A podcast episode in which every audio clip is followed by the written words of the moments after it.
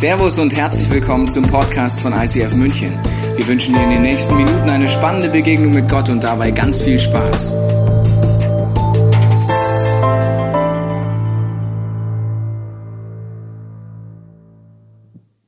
Wer von euch sitzt gerne in Wartezimmern? Eine Person hat heute gesagt, sie sitzt gerne. Ich muss noch mal fragen, warum. Die meisten, die ich kenne, sitzen nicht gerne im Wartezimmer. Wir sind hier im Wartezimmer des Lebens heute. Wir warten auf unterschiedliche Themen. Ich weiß nicht, was du für ein Wartezimmertyp bist. Also wenn du im Wartezimmer hockst, äh, ob du eher so vielleicht der Handy-Typ bist. Das heißt, sobald mal Wartezeit in deinem Leben ist, holst du das Handy raus äh, und fängst an drauf zu tippen oder fängst an, Sachen einzugeben. Oder ob du eher so der Zeitschriftentyp bist. Das heißt, in dem Moment, wo du wartest, fängst du an, die Zeitschriften durchzublättern und liest mal Gala. Ja, sonst ja nie. Aber da schon, ist ein bisschen wie wenn du in Italien im Urlaub bist und keine liest Bildzeitung und am Kiosk kauft sie dann doch jeder. Gell? Also ist das so vielleicht die Art und Weise? Vielleicht bist du auch eher hibbelig, dass du eher wartest, denkst, wann geht's endlich weiter? Oder du sagst einfach, ich habe ein Buch mitgenommen und lese einfach ein gutes Buch, ja? ja kleine Schleichwerbung. Wäre auch eine Möglichkeit, die Wartezeit durchzusetzen. Aber die Frage ist, was mache ich in den Wartezimmern? Ich war am Dienstag neun Stunden an einem Tag im Wartezimmer. Ich weiß nicht, was dein Rekord bis jetzt ist. War neun Stunden im Herzzentrum in Leipzig. Äh, der Grund ist, dass äh, mein Herz diverse Herausforderung hat. Also die Diagnose ist, für die, die es mal googeln wollen oder sich auskennen, mein Herz flimmert, es flattert. Das sind zwei nicht so gute Dinge, wenn die nicht aufhören. Seit zwei Jahren macht das das bereits. Ich habe nicht nur Extraschläge, kennst du vielleicht mal, wo du kurz denkst, ups, ein Extraschlag oder mal kurz setzt aus. Und ich habe aus vier Stellen in meinem Herzen feuert es unterschiedliche Extraschläge. Mein Ruhepuls geht nachts so auf 30 runter und tagsüber nicht über 85. Die Hobbysportler wissen, dass das heißt, dass man dann schnell außer Atem ist, wenn man zum Beispiel eine Treppe hochläuft oder äh, Sport machen würde. Und das ist mir auch im Laufe des Jahres aufgefallen, dass es schlechter wurde. Auf einer Wanderung im Staff habe ich auf einmal gemerkt, aus dem Gipfelkreuz gehe ich heute nicht mehr mit. Das heißt, deswegen saß ich in diesem Wartezimmer und ich weiß nicht, auf was du wartest, äh, aber ich habe auf Instagram dann Leute gefragt, auf was wartet ihr denn gerade, während ich da so neun Stunden saß. Ich lese dir mal vor, worauf Leute in unserer Online-Kirche oder unserer Kirche warten. Heilung meines Mannes. Durchbruch, dass ich wieder als Musiker arbeiten kann. Ausbildungsende, dass ich mein Abi überlebe. Auf Ferien und hoffentlich darin sechs bestandene Uniprüfung plus Lernmotivation davor. Heilung im Herzen, denn ich glaube daran, dass Gott mich heilen wird. Auf die Möglichkeit eines Auslandseinsatzes. Gottes Eingreifen in meine Erschöpfung, in meinen Ess- und Schlafproblemen, in meiner Daueranspannung. Ich warte auf den Richtigen. Ich warte darauf, schwanger zu werden. Darauf, dass Gott wieder mit mir spricht oder meine Ohren, mein Herz wieder hört. Ich sitze im Wartezimmer bei Neurologen und warte auf Genesung von Corona. Ich warte, dass mein Mann zum Glauben kommt. Ich warte auf die Mutter-Kind-Bindung zu meinem Baby. Ich warte auf einen Durchbruch in meiner Ehe. Ich warte auf einen OP-Termin für meinen Sohn seit sechs Monaten schon. Ich warte auf die Ergebnisse der MRT-Termine wegen MS. Ich warte auf den Anruf vom Krankenhaus, meine Mutter liegt dort. Ich warte auf einen neuen Impfstoff. Ich warte auf das Ende der Pandemie. Ich weiß nicht, auf was du wartest oder in deiner Umgebung Menschen gerade warten. Aber wir wollen heute ausnahmsweise mal nicht die Gala aufschlagen, sondern die Bibel aufschlagen und schauen, was sagt uns Gott in der Bibel zu diesen Wartezeiten in unserem Leben. Weil die Frage ist nicht, ob du in eine Wartezeit kommst, sondern was du machst, wenn du da mittendrin steckst. Und deswegen gebe ich dir ein paar Prinzipien gleich am Anfang mit. Die Bibel redet davon, dass Gott einen Zeitplan hat für alles, was passiert. Wir sehen das in Prediger 3, 11. Da heißt es, für alles auf der Welt hat Gott schon vorher die rechte Zeit bestimmt und das in das Herz des Menschen hatte den Wunsch gelegt, nach dem zu fragen, was ewig ist. Aber der Mensch kann Gottes Werke nie voll und ganz begreifen. Das Interessante ist, je länger du auf etwas wartest und je größer ist, auf was du wartest, jetzt nicht nur, weil du in der Kla äh, Schlange anstehst und deswegen wartest, ich rede auf die großen Dinge wie Heilung, vielleicht große Fragen im Leben. Wenn die Fragen größer werden und du länger warten musst, fragst du auf einmal nach dem Sinn. Ist dir das aufgefallen? Also wenn du große Dinge wartest, dann fragst du nach Sinn, wo ist Gott? Interessanterweise in Wartezeiten, sagt die Bibel, fangen wir an, nach dem zu fragen, was ewig ist, was wirklich Bestand hat. Also das Zweite ist, dass Gott uns äh, die Details nicht im Vorfeld nennt. Wir hätten gerne, dass er es uns im Vorfeld nennt. Ich lese dir mal Apostelgeschichte 1, Vers 7. Der Kontext ist, dass es ums Reich Gottes geht und um die Endzeit. Und hier sagt, Jesus gab ihnen zur Antwort, es steht euch nicht zu, Zeitspannen und Zeitpunkte zu kennen, die der Vater festgelegt hat und über die er allein entscheidet. Jesus sagt in diesem Kontext selbst, ich weiß nicht alles, wenn es um die Zeitpunkte geht, im Kontext Endzeit, als er auf dieser Erde war. Und deswegen werdet ihr es auch nicht wissen. Das heißt, wenn es bei der Endzeit schon so ist, wird es noch mehr so sein bei den Fragen, die ich gerade habe, auf die ich gerade warte. Ich weiß nicht die Details schon im Vorfeld. Wir würden es so gerne alles wissen. Wir sagen, okay, ich muss drei Jahre, sieben Monate, zwei Stunden und 24 Sekunden warten und dann kommt die Heilung. Okay, so lange warte ich jetzt. Ich muss drei Jahre, 24 Stunden und sechs Minuten warten und dann kommt der Partner. Okay, dann warte ich jetzt halt. Wir wünschen die Details im Vorfeld, aber Gott gibt uns nie die Details im Vorfeld, sondern er sagt, vertraue mir in dem Moment, wo du wartest. Weil Gott hat immer ein göttliches Timing und das göttliche Timing ist perfekt. Und es gibt so einen Satz, der nervt mich, aber er ist leider wahr. Gott kommt nie zu früh, aber nie zu spät. Ich denke, Gott, du kannst mal zu früh kommen. Du kannst mir ja mal ein Flugzeug schenken und ich denke, wofür brauche ich das eigentlich? Wäre doch mal, wäre mal cool, oder? Also einfach mal schon vorher was haben. Gott kommt nicht zu früh, nicht zu spät. Und Timing ist so eine Sache. Gutes Timing und schlechtes Timing unterscheidet sehr viel. Also, woher weiß ich, ob du im Witze erzählen gutes Timing hast oder nicht? Also, wenn du einen Witz erzählst und am Ende nur du lachst, bist du schlecht im Timing. Ja? Wo ist der Unterschied zwischen einem erfolgreichen Geschäftsmann und einem nicht erfolgreichen Geschäftsmann? Timing. Wann investiere ich wo? Wann gehe ich wieder raus? Wann mache ich was? Wann starte ich was? Das ist der Unterschied. Timing ist der Unterschied, ob ich erfolgreich bin oder nicht. Und Gott sagt, sein Timing ist perfekt. 2. Petrus 3, 8 heißt es dazu. Eines freilich dürft ihr nicht vergessen, liebe Freunde, für den Herrn ist ein Tag wie tausend Jahre und tausend Jahre sind wie, wie ein Tag. Wenn ich gefühlt einen Tag warte, hat Gott in der Zeit tausend Jahre was gemacht schon für mich. Wenn ich Ungeduld bin, wirkt Gott im Hintergrund in einer ganz anderen Dimension. Habakkuk 2, 3 heißt es zum Thema Warten. Denn das, was dir jetzt offenbare, wird nicht sofort eintreffen. Schade, gell? Sondern erst zur festgesetzten Zeit. Wer setzt die Zeit fest? Gott.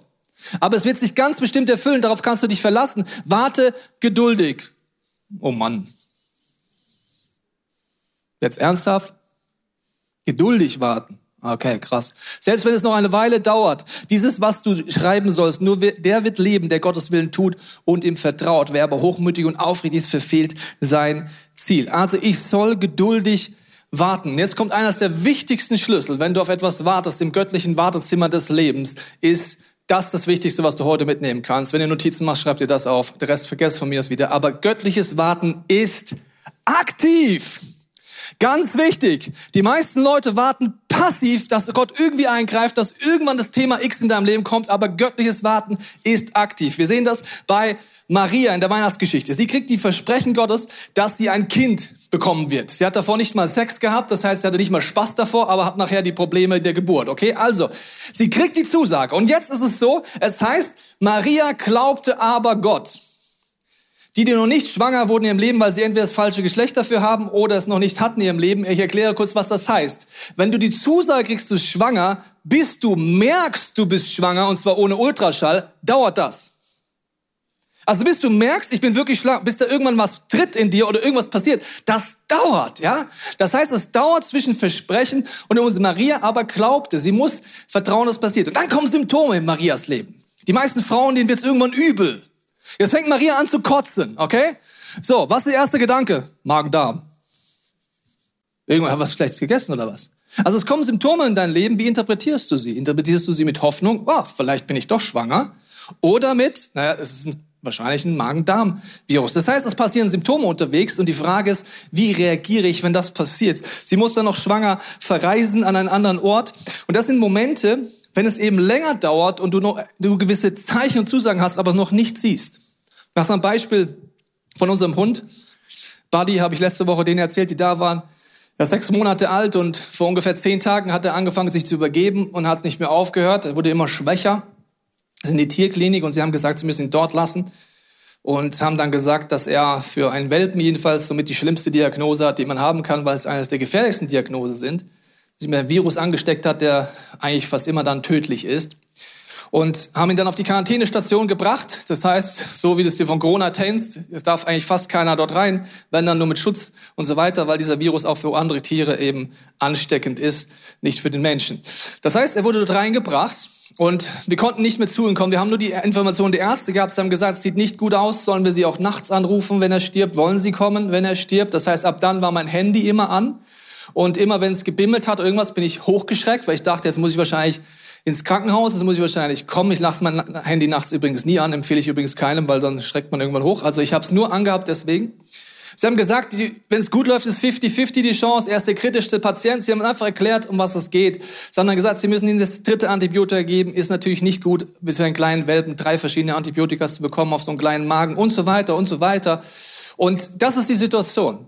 In diesem Ganzen hat Gott angefangen, uns Zusagen zu geben, ähnlich wie Maria. Wie kommen die Zusagen, indem du entweder die Bibel aufschlägst oder du merkst, dass jemand dir einen Impuls weitergibt und du merkst in diesem Moment kurz, es ist Gott. Du merkst es aber nur kurz. Eine Freundin von uns schreibt uns eine Bibelstelle, die sie für Buddy gehört hat.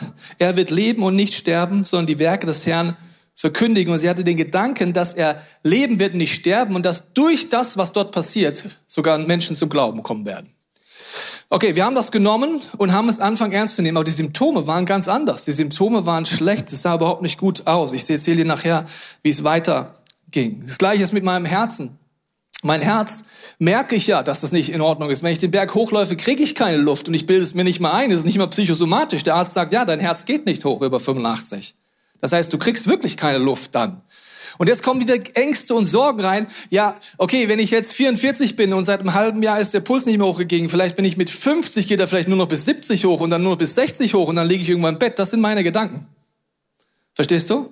Sorgen und Ängste, die reinkommen. Warum war Maria aktiv? Weil sie wusste, ein Kind zu bekommen ist nichts Passives. Ich kenne persönlich keine Mutter, die passiv auf die Geburt wartet. Habe noch keine Mutter kennengelernt, die sagt, oh, chill mir erstmal. Das kommt ja eh raus. Hebamme brauche ich nicht. Krankenhaus, wieso habe ich mich nicht drum gekümmert? Aber brauchen wir noch irgendwas? Ja? Atmen kann ich auch ohne, konnte ich vorher schon. Habe noch nie eine Mutter kennengelernt, ja? Also alle Mütter, die ich kennenlerne, die gehen entweder in Shoppingwaren über, das sieht dann so aus, ja? Sie fangen an, alles zu kaufen, was sie überhaupt braucht. Sie fangen an, das Nest einzurichten. Sie fangen an, Workshops zu besuchen. Sie fangen an, äh, mit anderen Leuten zu sehen. Sie gehen zum Arzt. Sie überlegen sich in die Rahmenbedingungen. Sie fangen an, Bibel zu lesen, wie niemals zuvor, weil sie auf einmal merken, wenn es ein bisschen zuckt, vielleicht ist es doch nicht in Ordnung. Sie suchen Gott, sie beten, sie bilden sich fort. Warum macht das eine Mutter? Warum ist sie nicht passiv und sagt, das Kind kommt eh?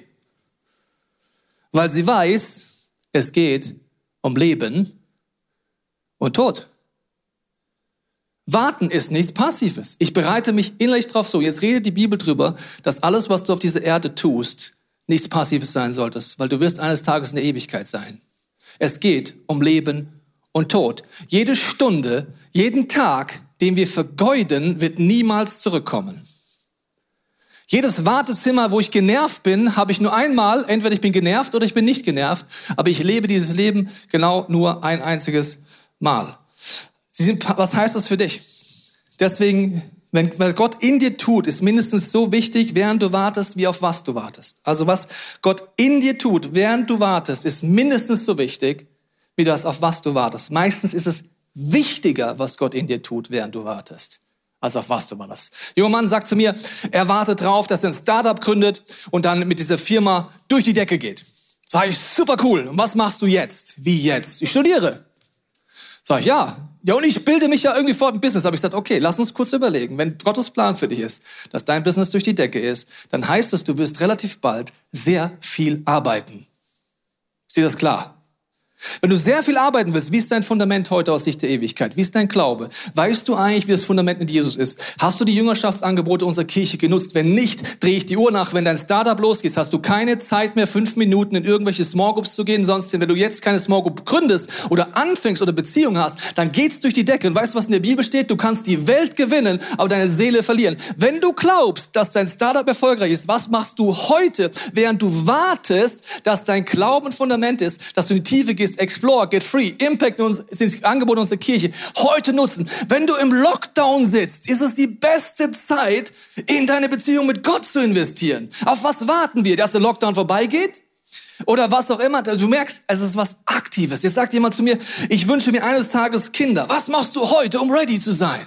Ich rede nicht über Erziehungswerk, sondern ich rede darüber, dass Leiten und Führen in allen Bereichen des Lebens gleich ist. Wir haben einen Leadership-Podcast. Schau dir den unbedingt an, wenn du Kinder haben willst. Warum? Ich mache immer die Parallele zwischen Business, Kirche und Familie. Ein göttliches Leitungsprinzip klappt immer in der Familie. Wenn du sagst, wenn die Drillinge an Bord kommen, dann beschäftige ich mich mit Beziehungen. Nee, wenn die Drillinge an Bord kommen, wirst du nicht mehr schlafen, du wirst nur noch wach sein und entweder du hast ein Fundament dann oder du hast es nicht. Gott kommt zum Ziel, Gott ist gnädig, aber es ist vollkommen unnötig, wenn du die Wartezeiten passiv vergeudest in deinem Leben. Aus Sicht der Ewigkeit ist es nicht egal, was du machst. Letztens sagt jemand zu mir, wartet auf Ende der Pandemie. Und danach kommt er wieder in die Kirche. Dann sage ich, du hast keine Antwort darauf, was du heute tust. Du bist passiv. Viele Leute verlieren gerade ihren Glauben in Deutschland, weil sie passiv sind. Du bist nicht dafür gemacht, passiv zu sein.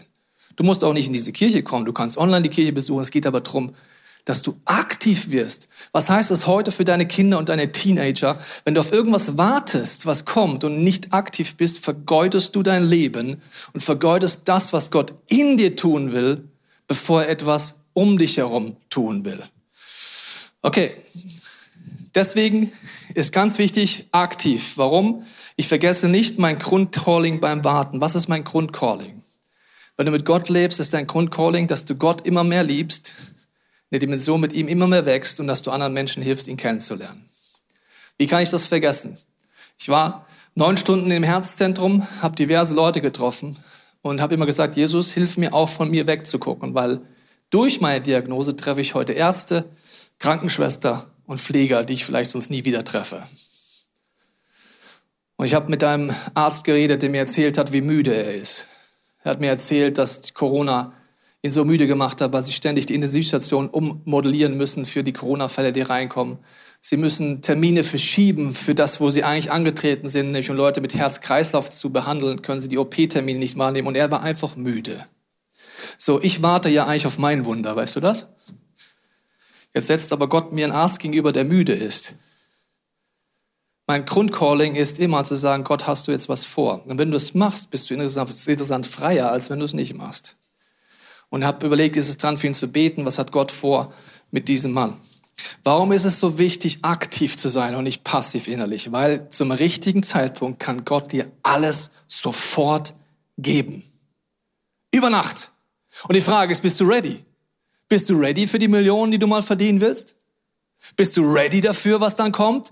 Bist du ready, dass Gott dich auf Bühnen stellen kann und deine Seele dabei nicht verlierst? Bist du ready oder nicht? Und das geht nur in den Wartezeiten. Gott macht das in seinem Volk, er macht das in dir, er macht das in mir. Ich mache ein Beispiel aus Jesaja 60. Da heißt es vom Volk Gottes, die kleinste Familie ist bald eine Sippe von tausend Menschen und ein kleiner Stamm wird rasch zum großen Volk. Wenn die Zeit gekommen ist, die Gott festigt, werde ich dies alles ganz schnell tun. Darauf gebe ich der Herr mein Wort. Wenn Gott es schnell tut, ist die Frage, habe ich die harte Zeit aktiv genutzt, ja oder nein? Ich mache dir ein Beispiel. Wir als Kirche warten auf eine andere Räumlichkeit, das ist der Showpalast. Ich habe es dir mitgebracht. Wir beten dort länger für. Wir haben viele Zusagen Gottes dafür. Wir wollten eigentlich Weihnachten schon drin sein. Die Behörden haben gesagt, es ist verboten dieses Jahr Weihnachten. Wir haben die mündliche Zusage, ab Frühjahr dort reinzugehen. Aber was heißt das jetzt für uns als Kirche, aktiv zu sein und nicht passiv? Wir können sagen, ja, One day, Showpalast, wir machen jetzt einfach mal nichts mehr. Eh Pandemie, eh schwierig mit Kirche. Wir warten einfach. Nee, wenn ich auf etwas warte, meistens auf etwas Großartiges, dann ist ja die Frage, was hat Gott vor? Gott wird uns diesen Showpalast dann schenken, wenn er der Meinung ist, dass mehr Menschen zum Glauben kommen sollen. Weil wir sind ja schon da. Also wir sitzen ja schon hier. Wir brauchen nicht mehr Platz. Das heißt, wenn uns das gibt, heißt das, mehr Menschen zum Glauben kommen. Was heißt es für uns heute? Wir beten dafür, dass wir gemeinsam ready sind. Wir fangen an, neue Kleingruppen zu gründen, neue Teams zu gründen. Wir sorgen dafür, dass wir eine Kirche sind, die bereit ist, Menschen in der Masse aufzunehmen, dass viele zum Glauben kommen können. Wir fangen an zu experimentieren mit dem Thema Taufen. Wir machen das im Kleinen, so ein 25er Settings am Starnberger See. Warum? Wir wollen eines Tages hunderte Menschen an einem Sonntag taufen können. Deswegen fangen wir jetzt im Kleinen an, heute aktiv zu sein und ready zu sein. Wir wünschen uns einen Ort voller Worship, voller Gebet. Jede Woche da drüben im Salon, in dem kleinen Raum, sind 25 Leute bei Encounter Guard und üben und sind bereit, im Glauben eines Tages große Hallen zu füllen mit Worship. Warum? Wir sind aktiv und wir sind nicht passiv. Wir sagen, wir wünschen uns schöne Herzen und kein schönes Gebäude. Wir investieren in Charakter, in Einstellung, in die Tiefe, in Jüngerschaft. Warum machen wir das? Weil wir sind aktiv und nicht passiv. Jetzt sagst du, was ist, wenn im Frühjahr der Showpalast nicht kommt? Ja, dann sind wir eine Kirche mit schönen Herzen, mit einer krassen Einstellung. Mehr Leute können zum Glauben kommen, mehr Leute können getauft werden. Es gibt bessere Ehen, stärkere Familien. Es gibt Altersgruppen, die mit Jesus Gas geben. Diese Kirche liebt Jesus, worship Jesus und betet. So, und dann habe ich nichts verloren. Es war super Zeit, oder? Siehst du das? Wir warten immer nur auf ein Ziel, aber Gott ist viel wichtig, was er in uns tun will, während wir warten, als auf das, was wir warten. Es ist zweitrangig aus Sicht der Ewigkeit, ob wir in Schopalast ziehen, aber es ist nicht zweitrangig, wie unsere Herzen aussehen und wie wir mit Gott leben. Und deswegen ist etwas höchst Aktives zu warten und nichts Passives. Bist du ready, dass Gott über Nacht Wunder tun kann in deinem Leben? Du betest dafür, dass deine Familie, Leute zum Glauben kommen. Vielleicht bist du heute auch eingeladen worden von deinem Freund, deiner Freundin. Bist zum ersten Mal da, denkst dich, was ist das hier? Wir sind Menschen, wir lieben Jesus und wir wünschen uns nichts mehr, als dass du die Liebe Gottes erlebst. Wenn du sagst, ich wünsche mir, dass eines Tages meine ganze Familie Gott kennenlernt, bist du ready, sie im Glauben zu begleiten? Hast du investiert in dein eigenes Glaubensleben, um überhaupt ready zu sein? Ich, wo mir die Tränen kommen, ich Leute unserer Kirche sehe, die sich heute ready machen, selber Schritte mit Gott geben, um eines Tages ihre Freunde, ihre Familie zu helfen, mit Gott durchzustarten. Was mache ich jetzt im Wartezimmer? Mein erster Tipp ist, fürchte dich nicht, vertraue Gott. In dem Moment, wo du wartest, wirst du Sorgen und Ängste haben. Bei mir mit dem Herz, mit dem Body, wie geht's weiter? Das Interessante ist, in dem Lebensbereich, wo Angst dich beherrscht, das können deine Beziehungen sein, das kann deine Zukunft sein, das können deine Finanzen sein, das kann deine Gesundheit sein. Also in dem Bereich, wo Angst dich beherrscht, hast du einen anderen Herrscher als Jesus Christus. Das sage ich nicht, um dich anzuklagen, sondern einfach zu schauen, wo hast du Angst. Da, wo ich Angst habe, habe ich einen anderen Herrscher. In Gottes Friedensreich gibt es keine Angst. Es gibt nur Frieden, Liebe, Freude, Geduld, Barmherzigkeit. Dort gibt es keine Angst. Wo hast du Angst? Das ist ein Hinweis, wo du Gott noch nicht gut genug kennst. Wo habe ich Angst? In den Bereichen, wo ich Gott noch nicht gut genug kenne. Matthäus, Markus 5, 36 heißt es, Jesus hörte das und sagte zu Jairus, zweifel nicht, vertrau mir einfach. In meinem Herzenssituation ist es so, dass immer wieder Angst kommt, weil meine menschlichen Gedanken sind, es wird alles schlimmer, ich werde sterben, da kommen so Todesgedanken und Ängste. Und jedes Mal, wenn ich einmal im Jahr in dieses Herzzentrum gehe, habe ich vorher gar keine Lust hinzugehen. Weil ich mich wieder zwei Tage intensiv mit mir über, über, auseinandersetze. Ich bin mal dankbar für jede Woche, wo ich nicht über mein Herz nachdenke. Weil ich kann es sowieso nicht ändern. Es schlägt einfach. Ich bin dankbar für jede Woche, wo ich nicht drüber nachdenke. Kriege ich eigentlich Luft? Ja, ich glaube, ich krieg Luft. Es ist nicht schlau, über die Atmung nachzudenken, weil dann machst du tendenziell Dinge, wo die Atmung schlechter wird. Und diesen zwei Tagen sitze ich dort und trainiere das jedes Mal ein, was ich dir heute sage. Und ganz wichtig ist mein zweiter Tipp, neben fürchte dich nicht, ist ärger dich nicht im Wartezimmer, sondern suche nach Liebesbeweisen Gottes. Als ich im Krankenhaus saß, sitze ich dort und meine Grundhaltung ist, Vater, ich danke, dass du da bist, dass du mich liebst und danke, dass du mir Liebesbeweise gibst. Rede zu mir, wo du mir deine Liebe gerade zeigst. Weil er zeigt sie mir nicht so, wie ich es gerne hätte. Herz gesund, Herz, Herz gesund innerhalb von Sekunden. Sondern ich habe ja gewisse Rahmenbedingungen. Dann denke ich nach, denke mir, okay, krass, ich sitze in einer der besten Herzzentren Deutschlands. Ich werde gleich von den besten Ärzten behandelt, obwohl ich gesetzlich versichert bin, was eigentlich gar nicht geht. Nur durch einen Freund, der dort angerufen hat, gesagt hat, kannst du mal meinen Freund Pastor behandeln. Ich hab, werde gleich mit dem Chefarzt hier reden. Ich habe die beste Behandlungen. Ich bin in Deutschland, ich bin versichert. Die zahlen das auch noch alles, was jetzt gleich kommt. Und die machen die abgefahrensten Untersuchungen für mich. Das ist ein Beispiel. Anderes Beispiel ist unser Hund Buddy. Er war die letzten zehn Tage, ja, die letzten acht Tage insgesamt im Krankenhaus. Und Gott hat einfach Fürbitter beauftragt, für unseren Hund zu beten. Also es ist ja nur ein Hund, verstehst du? Für mich ist es nicht nur ein Hund.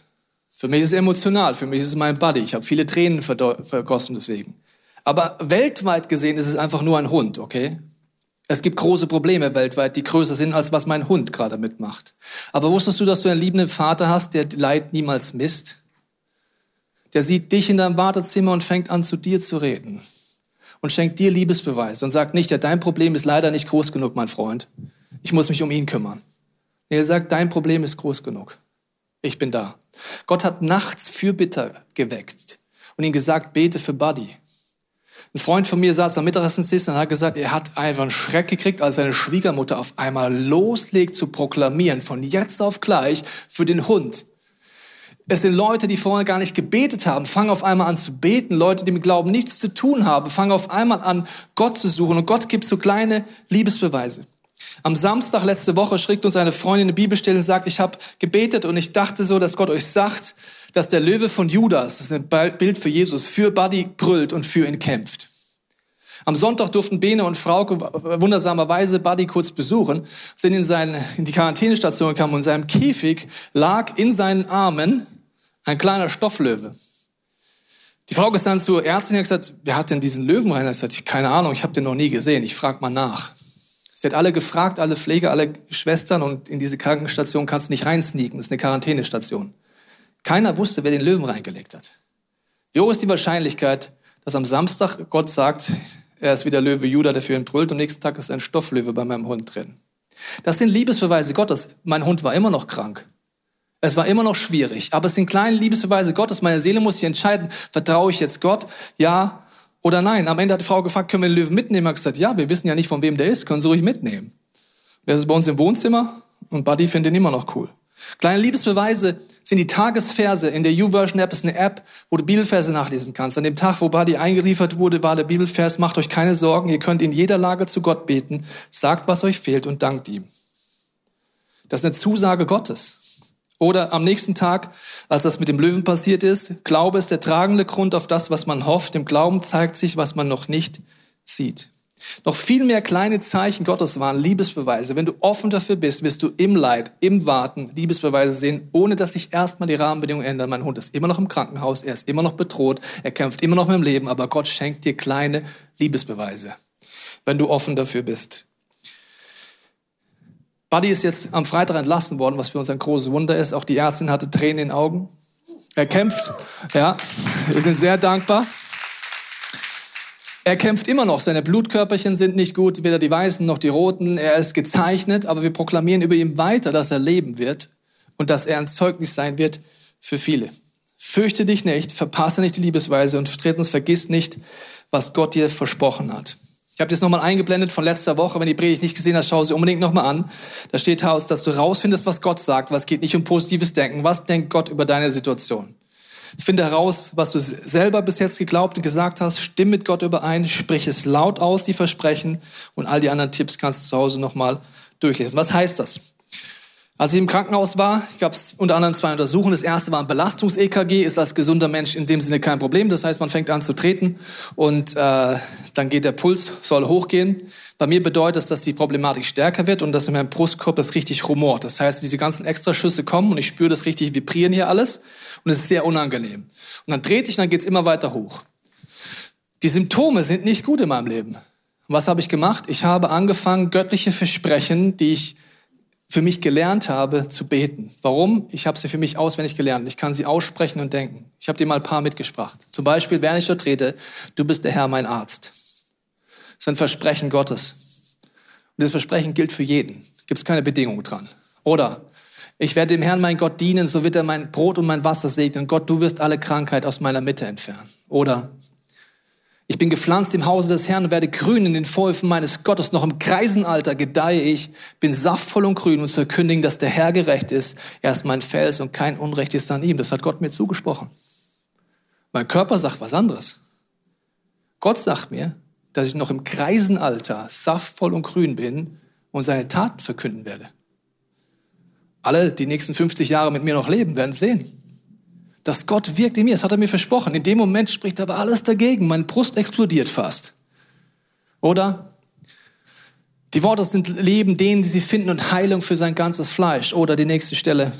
Du vergibst mir all meine Sünden, heilst all meine Krankheiten. Oder ich mache mir keine Sorgen, ich darf in jeder Lage zu Gott beten, ich sage ihm, was mir fehlt und danke ihm. Das habe ich während dieser Untersuchung gemacht. Dann kam die nächste Untersuchung, hat der Arzt gesagt, okay, wir müssen etwas ausschließen bei Ihnen, Herr Teichen, und zwar, ob Sie eine genetische Veranlagung haben für plötzlichen Herztod. Wir werden eine Untersuchung mit Ihnen machen, wir werden Ihnen ein Medikament spritzen und wenn Sie die nicht haben, alles gut. Wenn ja, werden Sie Herzstillstand haben, aber werden Sie reanimieren. Also wurde ich in ein Zimmer geschoben durch Corona, alles sehr, sehr voll in diesem Krankenhaus. Das heißt, zehn Leute waren im gleichen Raum, nur mit solchen Abtrennwänden getrennt. Neben mir war die Frau mit einer ähnlichen Symptomatik. Sie erklärt es ganz schnell, sagt, ja, es ist sehr unwahrscheinlich, dass Sie es haben. Wir machen das jetzt kurz und dann, Sie werden das ja nicht haben und dann ist es vorbei. Dann kommen Sie zu mir und sagen, fragen mich dreimal, haben Sie plötzlich einen Herztod in Ihrer Familie gehabt? Habe ich gesagt, nein. Dann sagt sie, okay, Sie schieben alles zur Seite, schließen die Reanimationsmaschine an, schieben weg und sagen, wir werden jetzt das Medikament langsam spritzen, langsamer als sonst. Ist ja kein gutes Zeichen, ne? Ihnen wird es sehr wahrscheinlich heiß werden, wir sehr metallenen Geschmack im Mund haben, wir werden es langsam steigern und dann schauen wir. Alle sind sehr angespannt und dann sagt sie so, oh, die Rhythmusstörungen werden stärker. Sind Sie nervös? Ich so, ja. Also schon. Und dann sagt sie, okay, wir fangen jetzt an. Und dann siege ich dort und bete. Gott, du wirst mein Brot und mein Wasser segnen. Du wirst jede Krankheit aus meiner Mitte nehmen. Du bist der Herr, mein Arzt. Mein Leben steht in deiner Hände und ich mache mir keine Sorgen. Können wir die Philippa-Stelle nochmal haben? Ich fange an, sie zu beten. Entweder so oder ich spreche sie mir zu. Tobias, hör mir gut zu. Du brauchst dir keine Sorgen machen. Ich setze meinen Namen ein. Tobias, du darfst jetzt in dieser Lage, der du gerade bist, zu Gott beten. Tobias, du darfst jetzt ihm sagen, was dir fehlt. Und dir fehlt definitiv gerade Frieden. Und du darfst ihm jetzt danken, obwohl alles dagegen spricht. Ich kann meinen Namen einsetzen, ich kann ich einsetzen, ich kann es proklamieren, ich kann es mir selber predigen, aber das Wichtige ist, ich fange an, das zu nehmen. Sie haben es dann eingeleitet. Sie haben dann herausgefunden, dass ich diese Krankheit nicht habe. Das heißt, es war unangenehm, aber es ist kein Herzstillstand passiert. Parallel sind in diesem Raum zehn Leute untersucht worden. Beim einen wurde Reanimation gemacht, beim nächsten wurde alles Mögliche gemacht. Also zu Corona-Zeiten möchtest du nicht in Krankenhäusern sein, weil das wird normalerweise in verschiedenen Räumen gemacht, was da in einem Raum gemacht wird. Aber ich wusste, dass Gott jetzt hier ist in meiner Wartezeit. Und ich weiß nicht, was deine Wartezeit ist, auf was du wartest. Aber Gott lädt dich ein, aktiv zu werden. Es gibt zwei Dinge, wo du dringend heute aktiv werden solltest, weil es immer der richtige Zeitpunkt ist. Ich kann dir nicht sagen, wann der richtige Zeitpunkt ist für das, was du betest. Und ich kann dir auch nicht versprechen, dass diese Dinge alle zu Lebzeiten passieren. Aber es gibt zwei Dinge, wo immer der richtige Zeitpunkt ist. Das erste ist, dass du heimkommst zu deinem Vater im Himmel. Das ist immer der richtige Zeitpunkt für. Ich möchte dir vorlesen aus Apostelgeschichte. Da heißt es, Jetzt aber kehrt um und wendet euch Gott zu, damit er euch die Sünden vergibt. Wenn du vor Gott weggelaufen bist die letzten Wochen, wenn du in Kompromissen lebst, wenn du weißt, du hast gerade keinen Frieden mit Gott, dann ist heute der richtige Zeitpunkt, um nach Hause zu kommen. Der zweite Punkt, wo immer der richtige Zeitpunkt ist, zum allerersten Mal sich zu entscheiden, dass du Jesus in dein Leben einlädst. Dass du annimmst, dass er für dich am Kreuz gestorben ist und dass er in dir wirkt, während du wartest. Ich lese dir dazu folgende Bibelstellen vor. Jesus hat sein Leben als Lösegeld für dich hingegeben um euch aus all der Gewalt des Bösen zu befreien. Diese Botschaft soll nun verkündet werden, denn die Zeit, die Gott festgelegt ist, ist gekommen. Oder eine weitere Aussage für dich. Gott sagt ja, als es die Zeit war, dir meine Gnade zu erweisen, habe ich dich erhört. Als der Tag der Rettung kam, habe ich dir geholfen. Seht doch, jetzt ist die Zeit der Gnade. Begreift doch, heute ist der Tag der Rettung. Wenn du noch nie diese Entscheidung getroffen hast, lade ich dich heute ein, es mit mir zu beten. Vielleicht ist auch etwas anderes dran für dich. Ich möchte dir jetzt gleich den Moment der Stille geben, wo du Gott die Frage stellen kannst. Heiliger Geist, was bedeutet diese Predigt für mich? Das machen wir sehr oft am Ende einer Predigt. Wir personalisieren das, was passiert ist. Was bedeutet diese Predigt für dich? Lass uns einen Moment nehmen des Fokus, lass uns die Augen schließen. Es ist ein persönlicher Moment zwischen dir und Gott in allen Locations, zu Hause, im Wohnzimmer, hier. Und Jesus, ich bete jetzt, dass du zu uns redest. Heiliger Geist, zeig du uns, was diese Predigt für uns bedeutet. Binde jede Lüge, jede Religiosität, alles, was uns ablenkt und bete, dass du in der Stille uns zeigst, was du heute uns anbietest.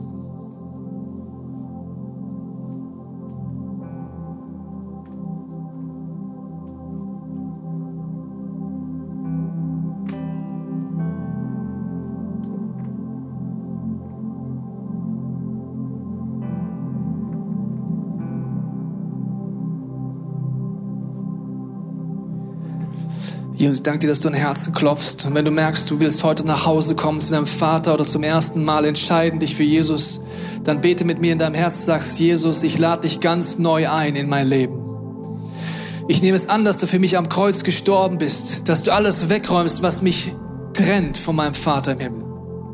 Ich danke dir, dass du jetzt in mir lebst, dass du deinen Geist in mir aktivierst und dass ich jetzt mit dir leben kann. Veränder du mich von innen nach außen. Und Jesus, wir geben dir jetzt auch alle unsere Wartezeiten hin, unsere Warteräume oder die Leute um uns herum, die wir dir anbefehlen wollen. Wir wollen eine Kirche sein, die aktiv ist. Wir warten nicht passiv. Wir warten nicht passiv, bis du wiederkommst. Wir warten nicht passiv in unserem Warteraum, sondern wir fragen dich, tu du in uns das, was heute wichtig ist. Amen.